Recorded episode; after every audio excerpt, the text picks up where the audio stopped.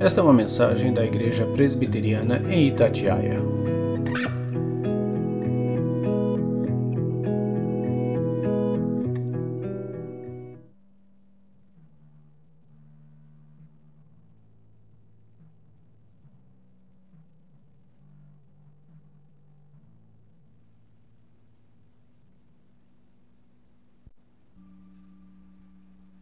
Amém. Irmãos, podem se sentar. Chegamos ao momento da palavra do Senhor e vamos estar passando para o nosso pastor Lessa. Mesmo assentados, meus irmãos, abramos a palavra de Deus em Isaías, capítulo 55. Vamos ler do versículo 6 até o final do capítulo, que é o 13. Isaías, capítulo 55.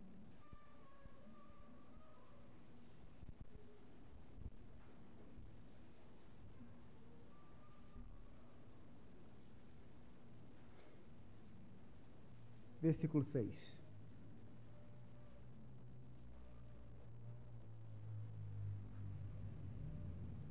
Ao som do folhear da Bíblia, o pregador aguarda.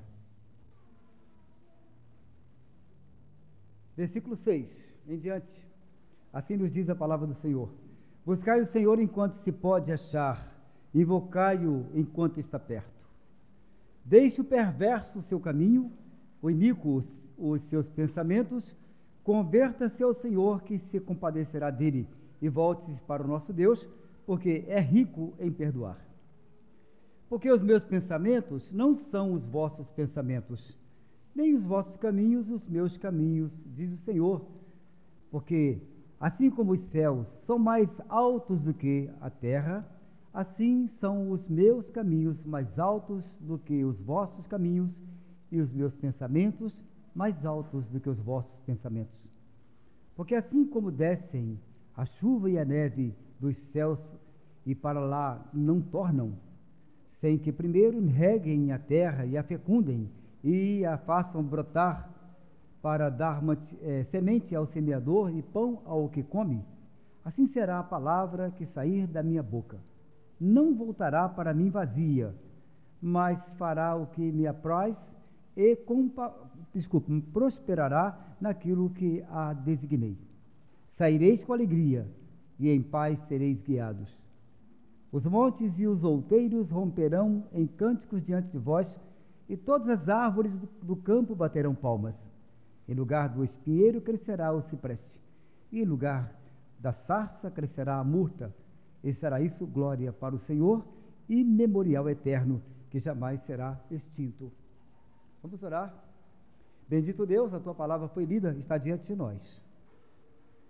Nós suplicamos, Senhor, que de um modo sobrenatural, como o Senhor fez na revelação da tua palavra para os teus servos escritores e os inspiraste para o registro, pedimos que o Senhor faça também de um modo maravilhoso, celestial, espiritual em nossas mentes e em nossos corações, para a compreensão da mesma e a prática da vida, da tua palavra na vida diária. Nós oramos, ó Deus, pedimos a tua iluminação nesta hora, no nome de Jesus. Amém. Muito bem, meus irmãos, nós temos um texto da Bíblia Sagrada muito conhecido dos irmãos. É, é o culminar, é o momento da história de Israel, muito ansiado pelo povo que depois de haver é, pecado contra Deus, Deus os entregou para que eles fossem purificados pelo cativeiro babilônico, e com certeza Deus não fez isso por prazer, Deus havia avisado muito antes, em Deuteronômio está escrito lá, e outros livros também, que esse povo que foi preparado por Deus para habitar na terra, que fosse a luz para os gentios, que fosse uma bênção para todos os povos, que fosse puro no caminhar, que fosse santo ao Senhor, que fosse um exemplo para todos os moradores da terra, que se não desviassem dos caminhos do Senhor, Deus havia avisado. Mas se esse povo for atrás de outros deuses do lugar, se seguirem caminhos estranhos, se começar a andar na cultura dos povos da região da Palestina, que é a terra da promessa. Eu farei vir um povo poderoso de longe e os levará. Havia avisado. Quando Deus chama o, pecador, quando chama o seu povo, chama os seus filhos, a, a pensar na sua vida espiritual, e esse povo continua ainda rebelde, só olhando para os seus próprios interesses, esquecendo-se de Deus, Deus não se agrada de puni-lo, mas é preciso disciplinar, porque a Bíblia diz que Deus disciplina a quem ama. É para o bem que Deus disciplina, não para o mal. E nós observamos que em todo tempo, mesmo praticando todo tipo de erro de o povo de Israel é, não terem cumprido, ou ter cumprido o que Deus havia dito para eles lá no passado, preparado um povo exclusivo de boas obras, com todo aquele requinte maravilhoso de poder e graça dele no deserto, em todo lugar, mesmo o povo vendo o poder de Deus, o cuidado de Deus para com ele, não é, teve nenhum receio de ir atrás é, de outros deuses, de até oferecer os seus filhos em sacrifício a Moloque e outras coisas mais outras coisas horrendas. Aí quando vem a mão de Deus para disciplinar, levantando a Babilônia, o rei da Babilônia, Nabucodonosor, para punir Israel, para castigá-lo, para fazer tirar proveito dele, porque ele vai bater Israel, mas vai tirar um Israel purificado da idolatria, trazido de volta. Eles não aceitam a disciplina do Senhor. O profeta Jeremias está cheio o livro do profeta Jeremias sobre isso. Deus falando duramente a Israel: vou levantar e vai, vocês, vocês vão ser levados para o castigo. E não rejeite o castigo, não rejeite a disciplina. Às vezes, quando nós prometemos disciplinar um filho da gente, porque está cometendo erro, que ele começa a fazer pirraça, é porque ele não quer aceitar a disciplina, e ele precisa aceitar a disciplina. É para o bem dele que nós o disciplinamos, não para o prazer da gente. Mas ele precisa ser disciplinado ele precisa apanhar, é preciso ser, ficar de castigo e ele precisa aceitar a disciplina dos pais. Assim também Israel deveria aceitar a disciplina de Deus sobre eles, para que eles fossem purificados, porque do contrário não aconteceria nada. É a mesma coisa chegar pelo pecador, que está vivendo uma vida totalmente fora do padrão de Deus, e ficar adulando ele: olha, porque Deus é amor, porque Deus é amor, fique tranquilo que Deus não vai fazer nada com você, fica assim vai alisando o pecado, vai alisando o pecado, e ele vai ficando incrustado, vai ficando cada vez uma casca grossa, igual tatu. E não escapa, não consegue livrar o corpo dele da casca do pecado. Eu estou falando casca, não, eu estou falando casca mesmo. Tem que falar assim: Deus tem compaixão do pecador, mas é um Deus justo e por amor ao seu nome, à sua santidade, e por amor ao pecador que está ficando rebelde, ele o disciplina. Então nós encontramos momentos assim que, que vão contrapor o final desse capítulo que nós lemos, a ideia do profeta Jeremias, que eu estou citando outro texto, é, fazendo um acordo com esse texto de Isaías aqui, dizendo que o povo, olha, a terra seria totalmente exterminada, que as árvores não produziriam nada mais, seria um deserto, fome, miséria em Israel, os povos, os cadáveres seriam espalhados pelo deserto, todo tipo de, de aviso o profeta deu para Israel. Aceite a disciplina do Senhor. Babilônia virá contra vocês. Nabucodonosor virá contra vocês. Não resistam à disciplina. E eles brigaram, dizendo: o, profeta foi preso, jogado dentro de um poço de lama, foi preso dentro da guarda, lá no pátio da guarda, sofreu aquele profeta. Eles haviam o tempo todo falando: você está mentindo, Deus não está dizendo isso, Deus não está dizendo isso. Aí quando chegou, Babilônia levou para o cativeiro.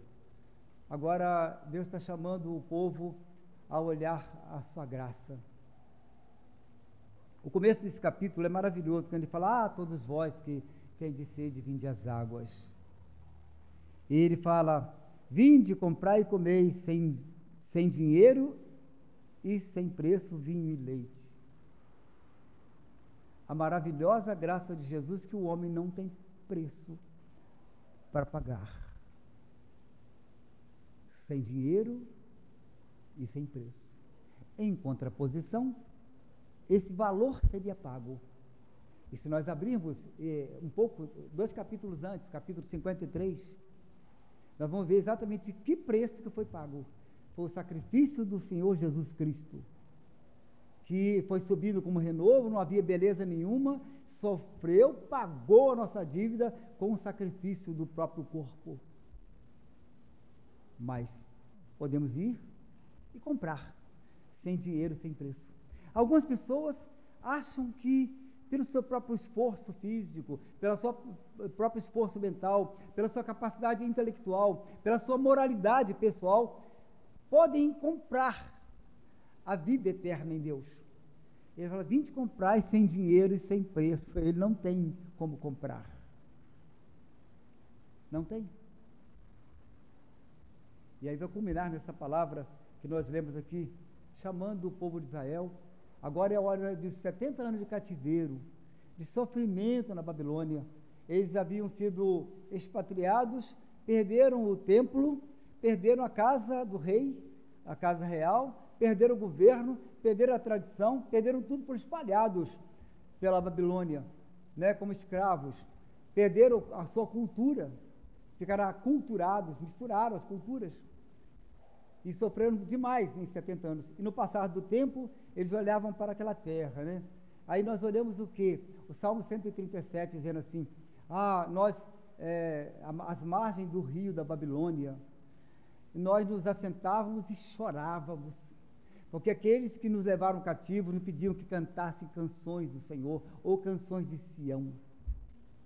E nós chorávamos, pendurávamos nossas harpas nos salgueiros que lá existiam como falar desse Deus maravilhoso lá de Sião, que protegia a cidade, que não deixava inimigo nenhum, os salmos chamados é, Salmos do Senhor, ou Salmos do Templo, na verdade, é, canções do Senhor, não podiam ser cantadas, porque agora cantar o quê? O povo, nosso povo não será subjugado por povo nenhum, porque Deus está do nosso lado, é Deus que nos defende. Como é que podia cantar isso se eles estavam escravos agora? E por culpa deles. O que cantar? Pendura as harpas e fique quietos, deixe as lágrimas caírem, porque o que sobra para alguém não arrependido é exatamente o, o sofrimento e a dor. É isso que sobra para alguém que não se arrepende diante de Deus. Para aqueles que sabem que Deus é Deus, mas não tem um coração predisposto ou disponível para que Deus haja em seu coração para aqueles que não compreendem verdadeiramente a palavra de Deus, aqueles que não buscam o Senhor. Ele fala assim: ó, buscai o Senhor enquanto se pode achar. Alguém um dia falando a respeito da vinda de Jesus Cristo, é, na verdade, o ministério da vida dele, Jesus se, se apresenta hoje a todos nós como um advogado de defesa. Ele cumpriu a vontade de Deus, pagou o preço dos nossos pecados, ele está ao lado de Deus intercedendo por nós como advogado diante do juiz. Ele está buscar o Senhor enquanto se pode achar. Ele é o nosso advogado. Há um só nome dado entre Deus e homem pelo qual importa que sejamos salvos. Só Jesus Cristo pode interceder a Deus por nós. Ele pode colocar nossa culpa e tirar nossa culpa. Eu me lembro que meu pai é, não era uma pessoa cristã da forma como deveria ser. Ninguém é como deveria ser, na verdade, né? Ele estava muito longe de ser pelo menos um padrão. Ele falou assim, ó, oh, eu não tenho mais jeito para mim não, sou tão pecador que não tem mais jeito. Ele falou para a mocidade da igreja, na época o Gilmar e da Elaine, faziam parte da nossa mocidade de Vila Maria, que para ele não tinha mais jeito não. E alguém falou, não sei quem foi, se foi o Gilmar mesmo, Gilmar que lá, Elaine que era lá, faziam parte da mocidade que eu fazia parte na Vila Maria, na segunda igreja de Barra Mansa que não tinha jeito. Aí eles falaram: Deus é misericordioso. Deus pode perdoar. Não tem nenhum pecado que não possa perdoar. Ele pagou o preço da nossa redenção. Não menospreze Deus. Você pode ser o pecador mais pecador do universo. Você encontra um, um lugar em seus braços misericordiosos. Nada pode impedir o amor de Deus. Quando ele quer, nada pode subjugar o seu poder. E aí, meus queridos, meu pai, não, não sabemos como foi, mas eu sei que ele ficou uma pessoa muito mais maleável depois de ter encontrado com, com aquele visita da mocidade da minha igreja na casa, a casa dele e falar de Jesus para ele. Um homem diferente. Ele amava a igreja de alguma forma. Pedia até que os netos vão para a igreja lá, vão para a igreja. Mesmo não indo, ele aconselhava. E a, a gente vê o grande amor de Deus nisso aqui. Meus irmãos, Deus faz esse solene convite quando ele fala assim: buscai o Senhor enquanto se pode achar. Então, enquanto ele é nosso advogado, devemos buscá-lo. Senhor, pode advogar minha causa? Nós sabemos que pode. Ele advoga nossa causa, leva a nossa culpa que é perdoada. Mas enquanto se pode achar, significa que vai passar o tempo disso. Virá o tempo que ele voltará como juiz de toda a terra, onde não haverá chance nenhuma de ninguém clamar mais. Quando ele vier sobre as nuvens do céu, com os seus anjos, com, os seus, eh, com as trombetas tocando, e aí não tem mais chance nenhuma de falar, ah, Senhor Jesus me perdoa, acabou o tempo. Ele é juiz agora. E como juiz, ele não pode fazer nada por você, a não ser emitir o julgamento. Ou está salvo, ou está condenado. Voltará como juiz. Buscar o Senhor enquanto se pode achar. Invocar enquanto Ele está aqui como intercessor, enquanto Ele está perto. E a hora que Deus estava ali, chamando o povo dele a sair da Babilônia. Saia de lá, povo meu. Interessante que a gente olha no texto de Jeremias também, paralelo com, com Isaías, a gente vai ver exatamente isso. É, é muito interessante quando ele fala assim: se eles vierem, não resistam. Vá para a disciplina. É tipo assim. Eu igual adolescente, tipo assim, né? Coisa do adolescente, gosta disso, né? Mas você entendeu, né? vá, aceita o castigo. Mas quando chega com 70 anos, que cumpriu então a disciplina, ele fala assim: saia dela, povo meu, não olhe para ele, fica, siga em frente. É, saia do sacrifício, saia do cativeiro, saia do lugar do pecado e vem para a vida. Agora a terra que tinha sido assolada, destruída, no final do texto fala assim: agora a terra vai produzir, aquilo que é espinho vai ser coisa produtiva, vai ser é, comida para vocês, vai ser bênção para a vida de vocês. Saia do lugar onde é para a punição, você não é daí, vem para a vida eterna. Tipo assim, não é Babilônia mais, mas agora é, é Jerusalém outra vez. E é tão interessante ver esse aspecto da graça de Deus chamando, venha, vem para cá. E ele fala assim: buscar o Senhor enquanto se pode achar. Em contraposição a isso, meu, meus amados, ele fala uma segunda coisa que, enquanto essa outra é tão confortante, essa palavra, tem outra aterrorizadora que nós já falamos aqui, né? Que buscar o Senhor enquanto se pode achar, invocar e enquanto está perto. Isso aterroriza. O tempo pode acabar, né? O tempo pode acabar. Busque o Senhor enquanto é, é tempo. Busque o Senhor sem demora. Buscar o Senhor enquanto e se pode achar, invocar enquanto está perto. Ah, porque diz também a palavra de Deus que, que depois de, do final, quando ele sair daquele momento, não tem mais chance. Era a hora de falar assim, ou você sai na Babilônia ou fica lá. Tipo, é que se for o caso de, eh, dele, falar assim, Senhor, eu gostei tanto da Babilônia, gostei tanto de viver como escravo do pecado, que eu não quero sair daqui mais. Eu estou tão bem na Babilônia. É igual o povo do, do Egito mesmo tinha sido escravo do, do faraó. E para sair de lá tinha que ser repreendido. Cuidado, aqui é um lugar de, de pecado, é o mundo de pecado, sai daqui, vai para Canaã. E muitos ainda ficaram retardando, retardando, querem puxar as pessoas, arrastar, vamos sair daqui. A situação é semelhante à, à nossa vida com relação a Deus. Deus continua falando ao nosso coração, Ele fala ao nosso coração, a palavra é pregada. Às vezes escuta um sermão, pelo rádio, pela na internet, escuta em um pregador falando, abre a Bíblia, ela fala para a gente também, e é o tempo todo assim, a gente continua assim, não, não, não é o tempo, é meu tempo, é meu tempo, é o tempo meu, e fica assim quando é verdade, o tempo é de Deus. Enquanto se pode achar, há um tempo. A Bíblia diz assim, Provérbios 27, versículo 1: Não te glories no dia de amanhã, porque não sabes o que te trará, trará a luz. Ninguém sabe o que vem. O dia de amanhã a gente não sabe o que vai ter, Deus vai revelar para a gente. Não te glories no dia de amanhã. Não nos pertence. Walter é, Scott diz assim: as, quatro, as quatro maiores letras do alfabeto, ele dizendo a respeito da importância do dia de hoje, é H-O-J-E, hoje. Quando Deus fala no nosso coração, responda logo: Sim, Senhor, estou aqui. Tinha uma música do Roberto Carlos que falava da coisa lá que não tem nada a ver com o Roberto Carlos. Que ele falava que veja uma nuvem no céu, não sei lá. Fala, Senhor, estou aqui. Na verdade, Deus sabe muito bem onde você está. Quando Deus queria falar com Adão que havia pecado, que Adão havia se escondido atrás de um arbusto, como achando, achando que um arbusto podia esconder o pecado dele que tinha cometido. Onde estás, Adão? Ah, Senhor, eu fiquei com vergonha e me escondi. Como se essa pergunta é apenas uma pergunta, mas ele sabia onde estava. Na verdade, queria dizer assim: Adão, o que, que você fez, Adão?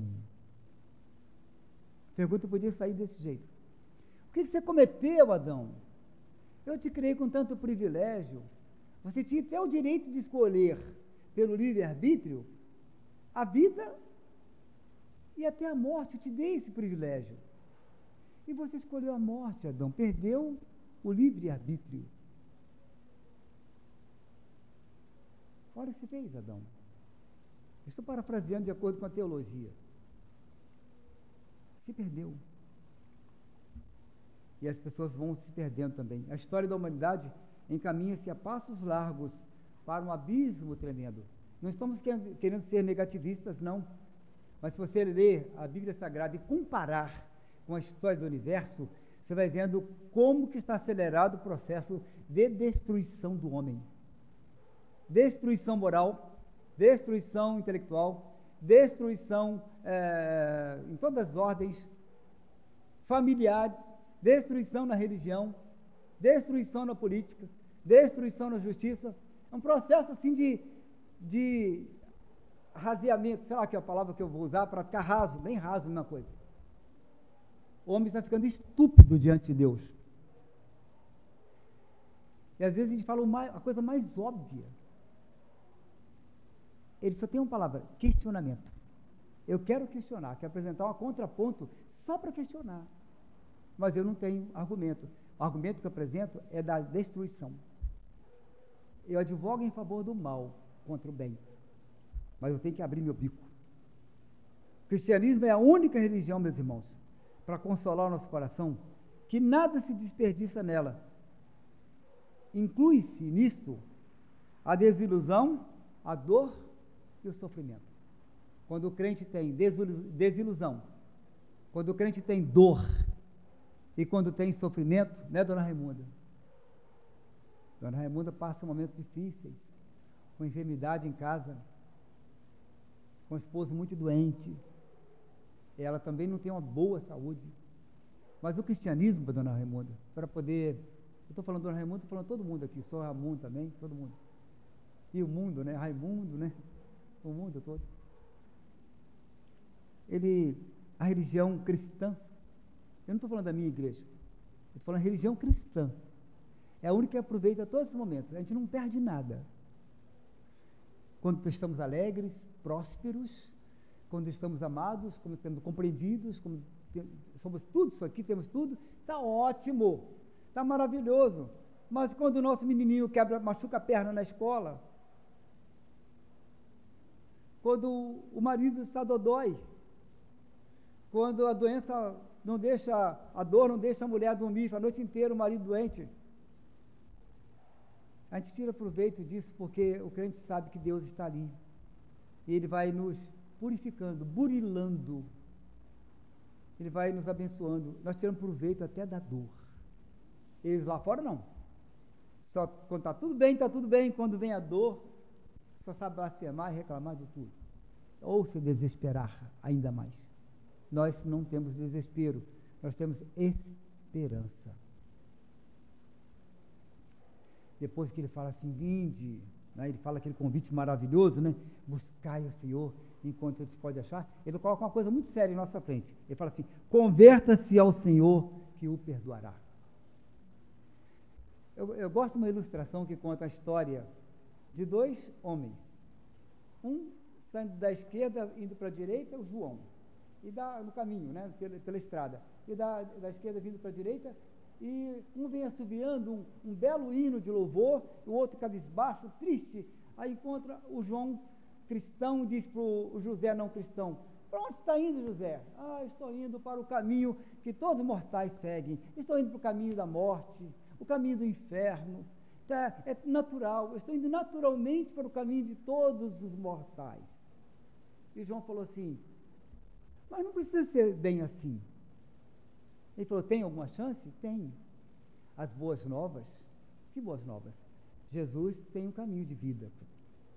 Se assentaram à beira do caminho e João compartilhou para ele o propósito de Jesus Cristo em salvar o pecador. E os dois seguiram para a direita. Converteu-se o José. E foram os dois caminhando não mais para o inferno, não para o caminho natural do pecador, que não se converte, mas para o caminho da vida eterna.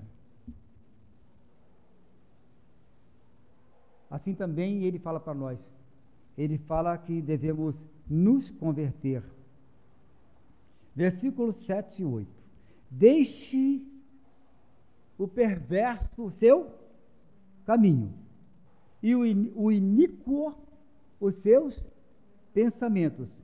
Converta-se ao Senhor que se compadecerá dele.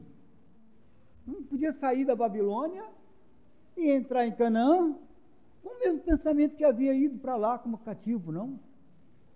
Mudando de direção. Na verdade, ele está voltando, né? O oposto, vindo para Jerusalém, é uma conversão de caminhos físicos. Mas tinha que voltar-se para Deus com caminhos diferentes de arrependimento. Isso vale para todos os pecadores e vale para todos os crentes que vivem diante de Deus muitas vezes sem o devido arrependimento das obras que praticam quando erram diante do Senhor. Comparece sempre diante de Deus e deveria ser burilado, todo brilhante, todo polido. Muitas vezes aparece todos sujos, com crostas, porque não tem uma vida relacional com Deus como deveriam viver. Vida de comunhão,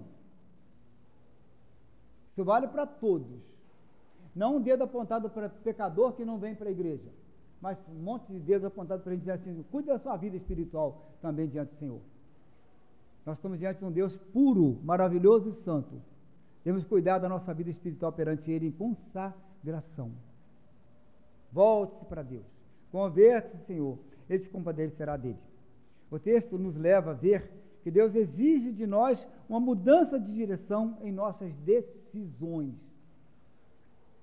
Nossas decisões, Deus deve estar com nossa, na nossa decisão. Se vamos tomar decisões que Deus não pode estar com ela, não presta para nós. Um dia nós perguntamos para o pastor, a gente era novo convertido, pastor, o que é pecado e o que não é pecado, que a gente faz como jovem, por exemplo? Ele falou, Adilécio, você, se você está num lugar que Deus pode estar com você feliz, exaltado naquele lugar onde você está, não é pecado. Mas se ele está triste ali, porque o que você pratica não é de acordo com ele, com a santidade dele, é pecado. Você está pensando uma coisa que Deus se agrada com o seu pensamento, não é pecado. Mas se aquilo que você está fazendo, está pensando, Deus não se agrada, é pecado. Facilitou meu raciocínio? Volte-se para Deus porque é rico em perdoar. A palavra de Deus produzirá em nós os resultados suficientes para nos conduzirem a um caminho perfeito.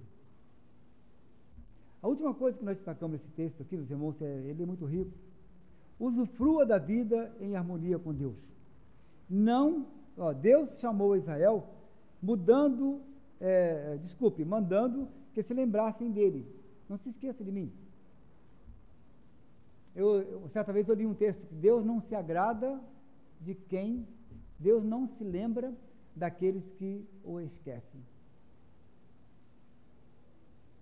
Deus não se lembra daqueles que o esquecem. Você gostaria que Deus esquecesse de você?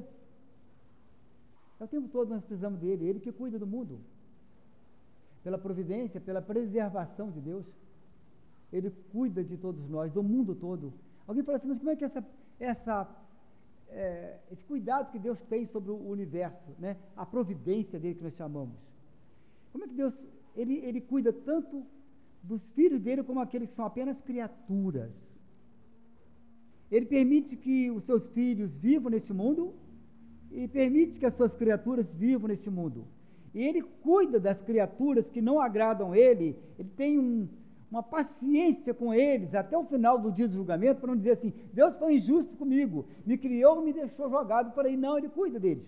Eles podem casar, pode, pode dar em casamento, pode criar filhos, pode ter neto, pode atingir a longevidade, pode fazer um monte de coisa. Mas ele não se converte a Deus. E quando a gente fala de conversão, tem uma palavra antipática para valer. E é bom que a gente expõe ela aqui. A palavra converter ia para uma igreja. Não, converter ia para Jesus. Ele é a religião. Nós encontramos vários criadores de religião do mundo. Nós encontramos Buda, Maomé, Allan Kardec, um montão por aí. Mas eles não podem religar o homem a Deus. Só Jesus pode religar. Da palavra latina que diz assim, é, religare. Religare que é, é religar aquilo que já, já tinha sido desligado. O, peca, o pecado faz separação entre nós e nosso Deus. Ele desliga a gente de Deus. Se esquecer de Deus exatamente estar longe. E ele, pelo Espírito dele, nos traz de volta. E Jesus Cristo religa o homem a Deus.